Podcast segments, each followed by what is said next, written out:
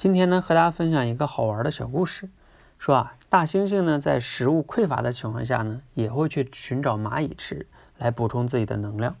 有一天呢，在一处蚂蚁出没的地方呢，大猩猩就和食蚁兽相遇了。食蚁兽呢，就专门吃蚂蚁的。那食蚁兽呢，就不屑地对大猩猩说啊，我有锋利的爪子，可以刨挖蚁窝，我还有四十多厘米长的舌头，你有什么本事跟我抢饭吃呢？大猩猩呢也没有理睬他，不慌不忙的呢从身边的树上啊折下了一根长长的树枝，摘掉了上面的叶子，然后呢用舌头舔了舔树枝，使树枝上呢沾满了黏黏的唾液，然后呢再小心翼翼的把这个树枝伸进了这个蚁穴里边，不一会儿啊就提上来一串蚂蚁，有滋有味的呢吃了起来。大猩猩对这个食蚁兽说啊，看见没有？我凭的是智慧，我的吃法还很文雅，对不对？不像你吃吃蚂蚁，连人家的窝都给毁了，真是愚蠢啊！啊，这个小故事是不是挺有意思的？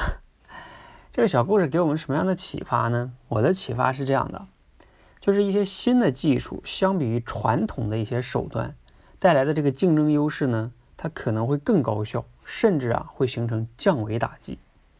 比如说像我们身边发生的例子啊，就是比如说这个传统的出租车公司，传统的出租车呢去拉活的时候呢，他每天得来回的跑，有时候呢碰运气，要是碰不到运气呢，可能跑了一天净跑空车了，也拉不到几个人。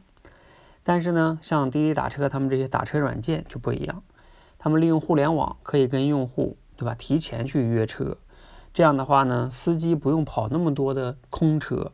而更重要的是，乘客呢也不用在路边一直在那儿招手打车，还打不到。你看是不是很高效？甚至是降维打击，完全是不一样的维度的。还可以再举一个例子哈，就是像我们这个金融行业，尤其是支付宝，我们都知道，传统的向银行去贷款呢，从你去申请到审核啊，至少要几周，甚至甚至一两个月的时间才有可能能贷到款，并且你是需要抵押物的。但是呢，如果你向支付宝去贷款，啊，有的时候可能分分钟就给你到账了。为什么呢？他为什么那么信任你呢？把钱给你呢？因为呢，他有很多商家的这个就是经营的数据，他可以根据你过去经营的数据来评估你的这个财务的健康的状况。这样的话呢，他就可以甚至不需要你有抵押物，就可以分分钟给你贷款。你想想，这两个的竞争效率是不是完全不一样？甚至竞争的那个维度也不一样，连抵押物都不用，他不去审核你，他是通过你过去的数据去评估你的信用，完全不一样哈。好，那我们呢通过这些例子哈，包括这个小故事给我们的启发是什么呢？